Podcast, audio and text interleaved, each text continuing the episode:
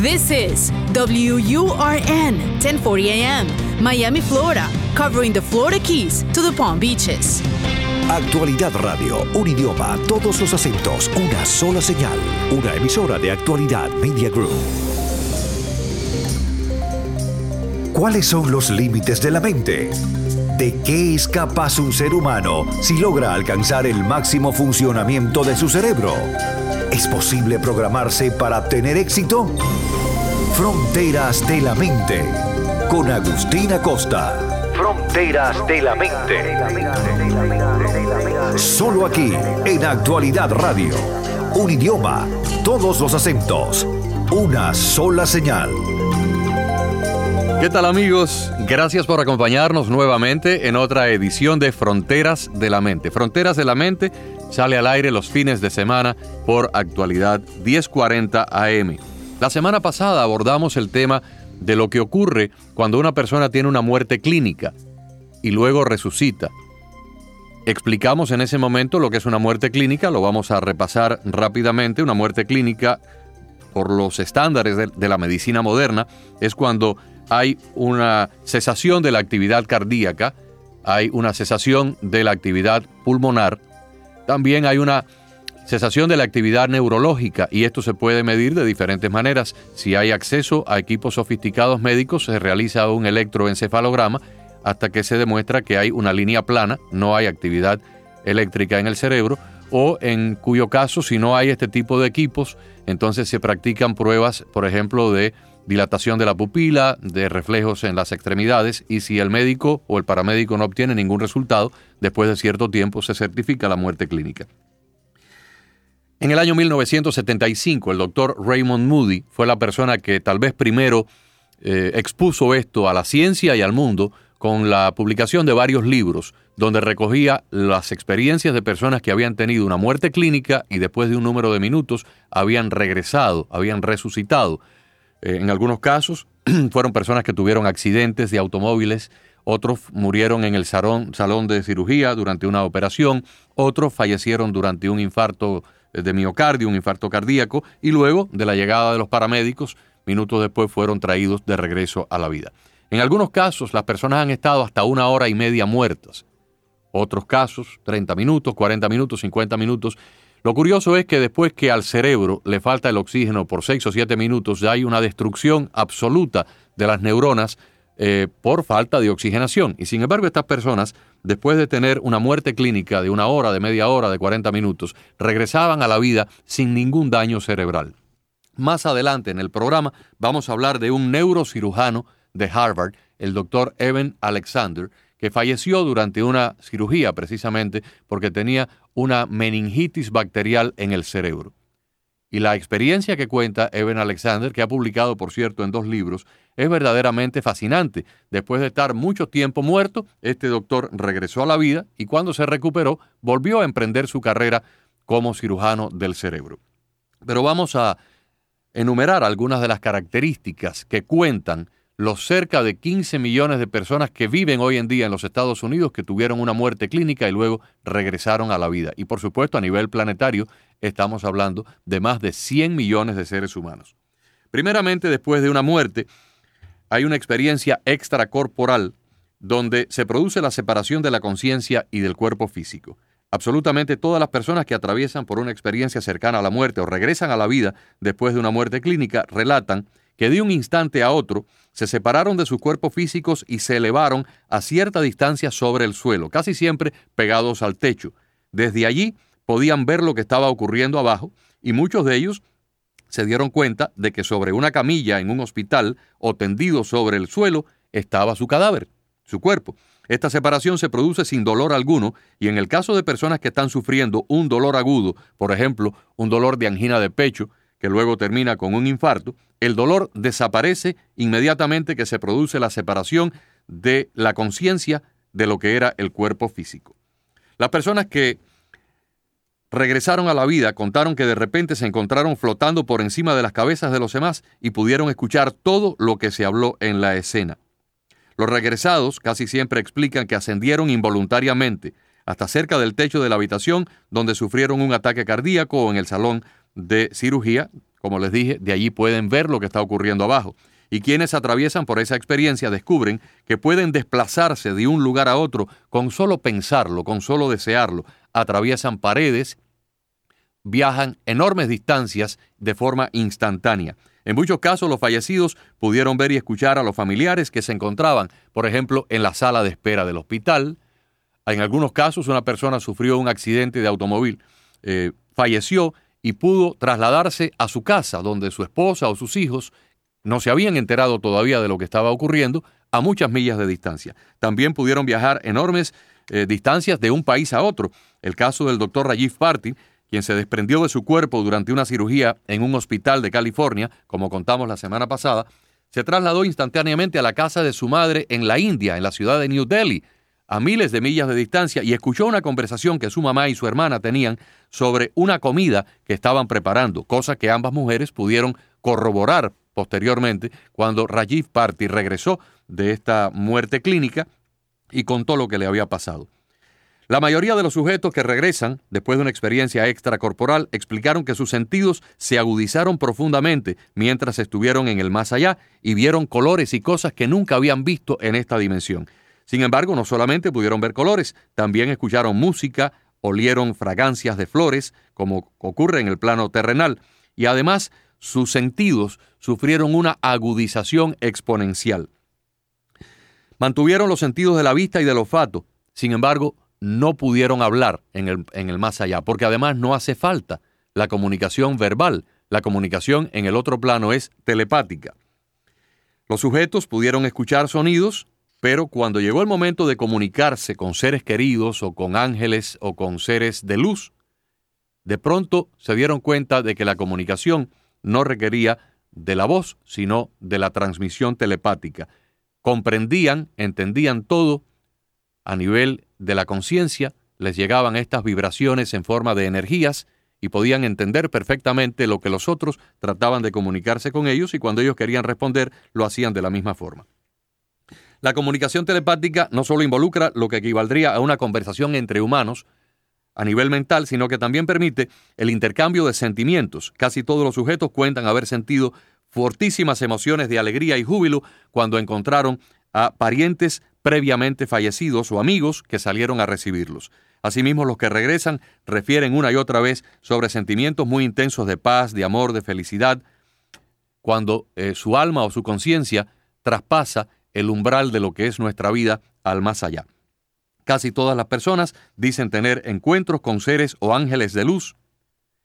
Y eh, luego también hablan de que pasan por una especie de túnel muy largo, oscuro, en algunos momentos este túnel tiene la sensación de que va girando como si fuera un túnel eh, giratorio o movedizo, y ellos no tienen control sobre el momento en que atraviesan por este túnel, que casi siempre es ascendente, desde el nivel de nuestra Tierra, ascendente hacia las capas superiores de la atmósfera, o por lo menos esa es la sensación o la impresión que tienen estas personas. Durante el trayecto en el túnel, que puede durar varios segundos o varios minutos, ven al final una luz que se va haciendo cada vez más brillante, más grande, y cuando salen por la otra parte del túnel es entonces que tienen el contacto con seres fallecidos de su familia o de su círculo de amigos, pero que ya están muertos, y también con ángeles de luz o con seres a los cuales estas personas describen como maestros ascendidos.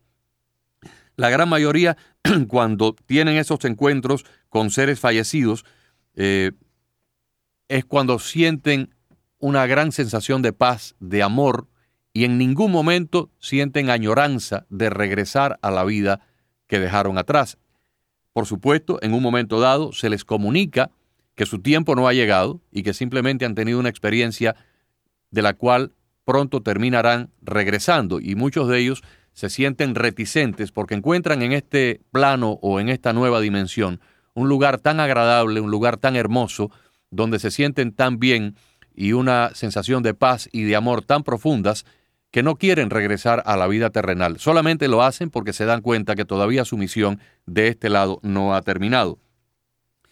El componente de la experiencia más allá de la vida humana es muy interesante. Eh, el doctor Raymond Moody, quien ha entrevistado a miles de estas personas que han regresado, concluye que el encuentro con una luz mística. Es el momento más profundo y trascendental de la experiencia que narran los que pasan por esto. Es algo que nunca olvidan porque se trata de una luz palpable, viva, que emite una pureza y un amor y una paz muy profundos. Eh, algunos dicen que son ángeles de luz, otros dicen que es la esencia de Dios. En algunos casos de los cristianos eh, eh, equiparan este, esta sensación con el encuentro con Jesús. Una de las cosas más interesantes es que muchos de los regresados explican que el concepto de tiempo que conocemos en esta vida no existe en el más allá. Algunas personas que solo estuvieron pocos minutos muertos relatan experiencias que tomarían mucho tiempo en vivir. Muchos de ellos, o casi la, la totalidad, hablan de que el tiempo como que se detiene y el concepto de tiempo lineal que experimentamos acá con el pasado, el presente y el futuro del más allá o en el más allá no existe. Muchas de estas personas dicen que durante su experiencia extracorporal visitaron diferentes parajes, templos, ciudades de luz, fueron a diferentes dimensiones o diferentes planos.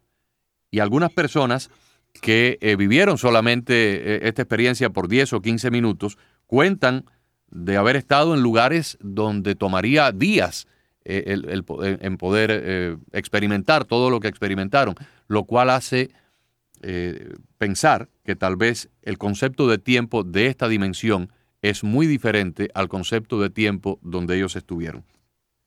Casi todas las personas hablan de que en algún momento tienen una revisión panorámica de sus vidas desde el momento en que nacieron hasta el momento en que murieron en forma tridimensional a colores de una gran intensidad. Pero fíjense lo más significativo. Cuando la persona tiene una pelea con alguien, sienten las emociones que sintieron los demás. En otras palabras, vamos a poner un ejemplo. Una persona muere. Durante ese proceso de revisión panorámica de su vida, esa persona se dio cuenta que en un momento dado le dio un castigo con golpes a un hijo o a una hija o tal vez tuvo un episodio de violencia doméstica con su esposa, o tuvo una pelea a puñetazos con un hermano. Durante ese momento, ese ser, experimenta en su conciencia los golpes o la humillación o el dolor que sufrieron sus víctimas.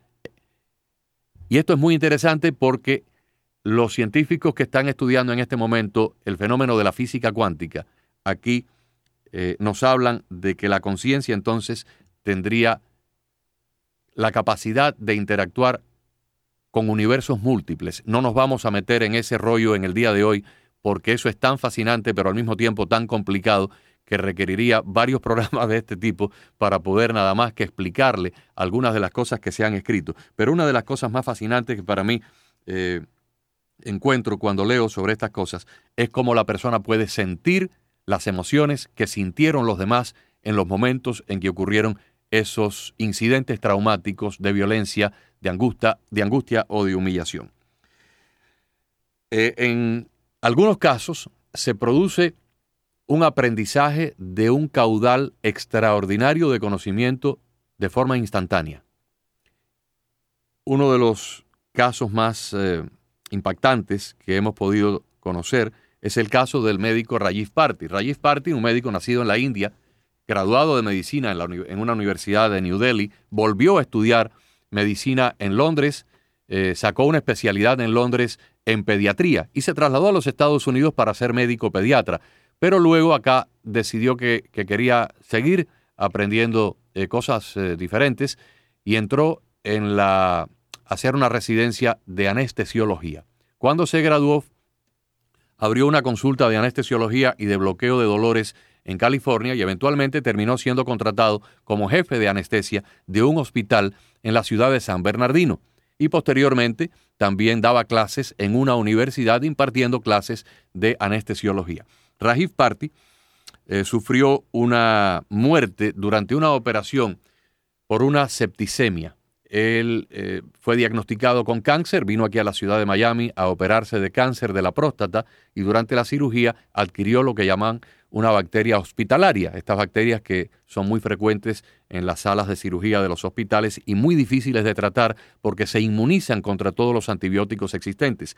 Party no sabía que tenía esta bacteria, regresó a California y a los pocos días de, de haberse recuperado y comenzó nuevamente a trabajar como médico, se enfermó, lo llevaron al hospital y descubrieron que tenía una enorme infección en todo el abdomen. Durante el proceso quirúrgico para sanarle o curarle la infección, Party tuvo una muerte clínica. Y es ahí cuando se traslada a la India y observa y escucha una conversación que su mamá y su hermana estaban teniendo en una casa eh, donde estaban cocinando un plato típico de la India.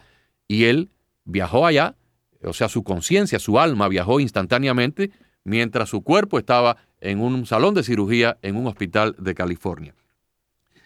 Party se encuentra con su papá y su papá le dice, tu misión en la vida no ha terminado, pero tu misión en la vida tiene que cambiar radicalmente porque tú has convertido la ciencia de la medicina en una forma de ganar dinero, te estás enriqueciendo con el dolor de tus pacientes. Party vivía en ese momento en una casa de uno de los repartos más lujosos de California, una casa de 15 mil pies cuadrados, tenía creo que 12 o 13 dormitorios, cada uno con su baño, eh, todos los lujos que ustedes pueden imaginar y además Party le había dado por ser coleccionista de automóviles. Tenía Maseratis, tenía Jaguares, tenía eh, Bugattis, carros muy lujosos en un almacén. Y por supuesto, él reconoce hoy día que él había convertido eh, su ciencia de, de médico anestesiólogo simplemente en una ciencia para ganar dinero. Eh, dice él que eh, se había despersonalizado de lo que era el dolor humano y simplemente veía en cada paciente un signo de dólar. Su padre, que había fallecido muchos años antes, en este encuentro sobrenatural, le dice, tú vas a regresar a la vida, pero no a continuar practicando la, la medicina que tú has estado practicando, se te va a inculcar un conocimiento nuevo para una nueva medicina. Y tú cuando llegues de regreso a la vida tendrás que desmaterializar tu estilo de vida, tienes que ser una persona humilde, una persona que vuelva a amar a los pacientes y que sienta por la medicina una vocación altruista, no una ciencia materialista para ganar dinero. Y en cuestión de un segundo, Rajiv Party recibió en su conciencia todo el caudal de conocimiento de una nueva ciencia médica que le hubiera tomado años en aprender en una universidad. Cuando él regresa a la vida, después que se recupera de su situación médica y le dan de alta del hospital, se reúne con su esposa, le cuenta lo que le ha ocurrido, corroboran con su mamá y con su hermana en la India que efectivamente ellas estaban hablando ese día en que él estaba grave, muriendo acá en California, ellas habían tenido esa conversación. Y Rajiv Party vendió su casa, vendió sus automóviles, vendió su consulta privada, renunció a su cargo en el hospital, renunció a la cátedra de anestesiología eh, en, la universidad y fundó una nueva clínica para tratar problemas de la conciencia. Y para él lo más significativo es que él de esa especialidad de la medicina no conocía absolutamente nada. Ustedes saben que la medicina en los Estados Unidos funciona por especialidades. Un médico que es oftalmólogo no sabe nada del corazón, ni mucho menos de, de, la ortopedia o del cerebro. Y el médico que es neurólogo no sabe nada de los ojos, ni sabe nada del hígado. Cada, cada médico se especializa y estudia solamente un área, una región del cuerpo humano. Rajiv Party era un médico anestesiólogo. Pero de pronto, en este viaje al más allá, recibió un caudal de conocimiento de una nueva especialidad y a eso se dedica hoy en día, a tratar problemas de la conciencia que tienen que ver con manifestaciones que luego degeneran en enfermedades como el alcoholismo, como la depresión nerviosa, la bipolaridad, problemas de la mente humana. Las personas que viajan al más allá después de una muerte clínica regresan profundamente impactados por un sentimiento de amor universal, de amor infinito y dicen que hay dos cosas importantes, dos cosas por las cuales nada más vale la pena vivir. Una es el aprendizaje, porque fíjense qué cosa tan interesante. Cuando la conciencia, el alma o el espíritu se desprende del cuerpo físico, se lleva todo el conocimiento adquirido. Si la persona aprendió una ciencia aquí abajo en una universidad, ese conocimiento, esa memoria acumulada, se va en el alma, se va en esa conciencia. Por lo tanto, los que han regresado dicen que han aprendido en el más allá que la adquisición de conocimiento, estudiar cosas nuevas aquí, sigue siendo algo muy importante porque ese conocimiento nunca se pierde. Ese conocimiento se va con el, con el ser humano a su nueva morada espiritual o celestial. Y lo más importante es el impacto amoroso sobre los seres humanos que son nuestros congéneres, nuestro prójimo, nuestros amigos, nuestros familiares, nuestros vecinos, compañeros de trabajo e inclusive los extraños que conocemos a diario en la calle. La persona que nos encontramos en el eh, supermercado, en el banco, eh, la persona que, que en un estacionamiento está compitiendo con nosotros por un espacio para estacionar su auto. Estas personas ya vienen con una nueva, con un nuevo sentido de cómo comportarse en esta vida. Y entonces ceden el espacio, ceden el lugar en la fila, son incapaces de tener una palabra soez o de tener una acción agresiva con el prójimo, aunque sea un extraño o alguien conocido, porque entienden que luego, el día que vuelvan a morir ya definitivamente, tendrán el recuento de vida, tendrán esa película panorámica y tendrán que responder por esa acción que no está dentro del marco del amor. Porque allá arriba se le va a medir al ser humano, se va a juzgar lo que pudiéramos llamar el juicio final o el juicio personal que tiene toda persona de acuerdo a las sagradas escrituras judeo-cristianas, se va a medir en cómo usted amó o cómo dejó de amar. Eso es lo más importante aquí, no en cuánto dinero acumulamos, en cuántas eh, joyas tenemos en el joyero, cuántos automóviles manejamos, de qué tamaño es nuestra cuenta bancaria o nuestra casa, sino el juicio individual de cada uno en el más allá va a ser cómo amamos, cómo impactamos amorosamente a los demás o dejamos de hacerlo. Y por lo tanto estas personas cuando regresan tienen una transformación espiritual extraordinaria que luego es evidenciada por sus propios seres queridos, sus hijos, sus esposas, sus esposos, sus amigos, sus compañeros de trabajo, de pronto descubren que esa persona se transforma por completo. La experiencia de una muerte clínica y luego un viaje al más allá con regreso es sin duda alguna una de las mayores transformaciones de la vida del sujeto. El sujeto no vuelve a ser igual porque ya no puede ser igual. Ha aprendido que ese mandamiento que Jesús le dio a los apóstoles, amar al prójimo como a uno mismo, es e, evidentemente eh, el sentido absoluto de la vida en este plano. Y por supuesto, con, ya han estado en contacto con estos seres de luz, en algunos casos con ángeles, en otros casos con seres fallecidos que les inculcaron estas enseñanzas, ya cuando regresan no pueden actuar de otra manera y comienzan a actuar de una forma mucho más espiritual, mucho más desapegada del materialismo.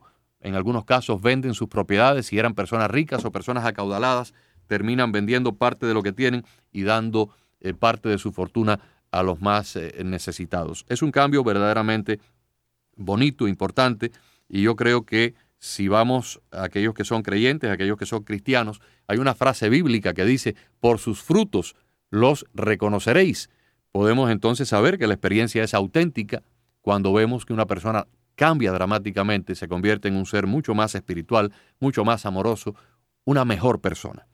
Tal vez en otro momento les podamos leer algún fragmento del caso del doctor Evan Alexander, este médico cirujano que murió eh, graduado de Harvard, una de las eh, eminencias de la ciencia médica del cerebro hoy en día en los Estados Unidos, murió y luego regresó para escribir dos libros, dos libros fascinantes que eh, hemos leído y tal vez en otro momento les pueda leer un poquito sobre el caso de Eben Alexander.